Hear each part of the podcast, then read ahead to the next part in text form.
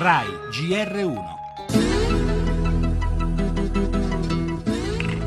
Il nostro mondo dopo millenni sta cambiando. Ora esiste un mondo parallelo, un'altra realtà, quella virtuale. È il web.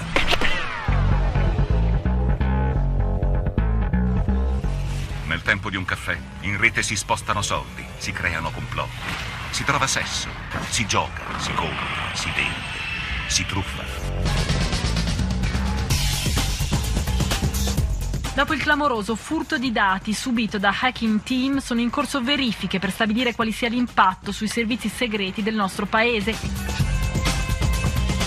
Terroristi, estorsori, organizzazioni criminali potrebbero ora utilizzare i dati e i codici sorgente finiti in rete.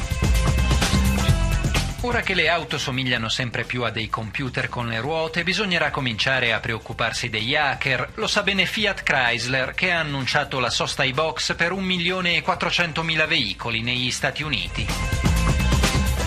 Due ricercatori avevano dimostrato come fosse possibile, sfruttando le vulnerabilità del software di bordo, prendere il controllo di una Jeep Cherokee in movimento e spegnerne il motore. 15 denunciati dalla polizia postale in 10 regioni italiane, molti dei quali minorenni. Due gruppi che hanno modificato l'home page di alcuni siti o hanno sottratto informazioni riservate dagli anonimi agli hacker di Stato, dai truffatori della rete ai criminali che fanno affari nel deep web. Sono tanti gli episodi che hanno avuto come protagonisti i pirati informatici nelle ultime settimane, una ulteriore conferma di quanto la tecnologia sia diventata pervasiva nelle nostre vite. Con smartphone e tablet la portiamo sempre con noi e grazie alle reti senza fili siamo sempre connessi. Sui social network poi condividiamo i nostri dati con amici e perfetti sconosciuti.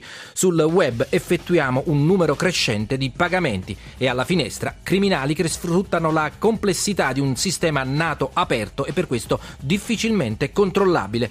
Conoscere i rischi a cui andiamo incontro è, come sempre, il modo migliore per evitare i pericoli e per farlo inizia oggi una nuova inchiesta del GR1 in tre puntate, suggerimenti e consigli per sfatare un vecchio adagio della comunità hacker, secondo il quale l'unico computer sicuro è un computer spento, ma anche in quel caso, ama dire uno dei massimi esperti di sicurezza a livello livello mondiale, il professor Spafford, ho i miei dubbi che sia davvero sicuro. E ancora nel nostro giornale in primo piano, riforme, le spine di Renzi, si allarga al Senato il fronte del no. Il Premier però è sicuro di avere la maggioranza e lancia un piano per il Sud. Immigrazione, emergenza senza fine, il Papa respingere chi fugge dalla miseria e dalle guerre è come uccidere. La cronaca, massa, arresti all'alba, guerra di bande per il controllo delle piazze dello spaccio. A Riccione la discoteca Cocoricò resta chiusa, il TAR boccia il ricorso del proprietario del locale dove morì il sedicenne di Città di Castello. Esodo, oggi giornata da bollino nero, per il caldo bollino rosso.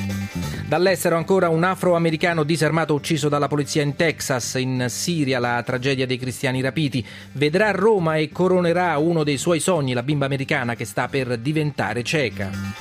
Il Trentino e la magia delle montagne, Piovani incanta il pubblico ai suoni delle Dolomiti.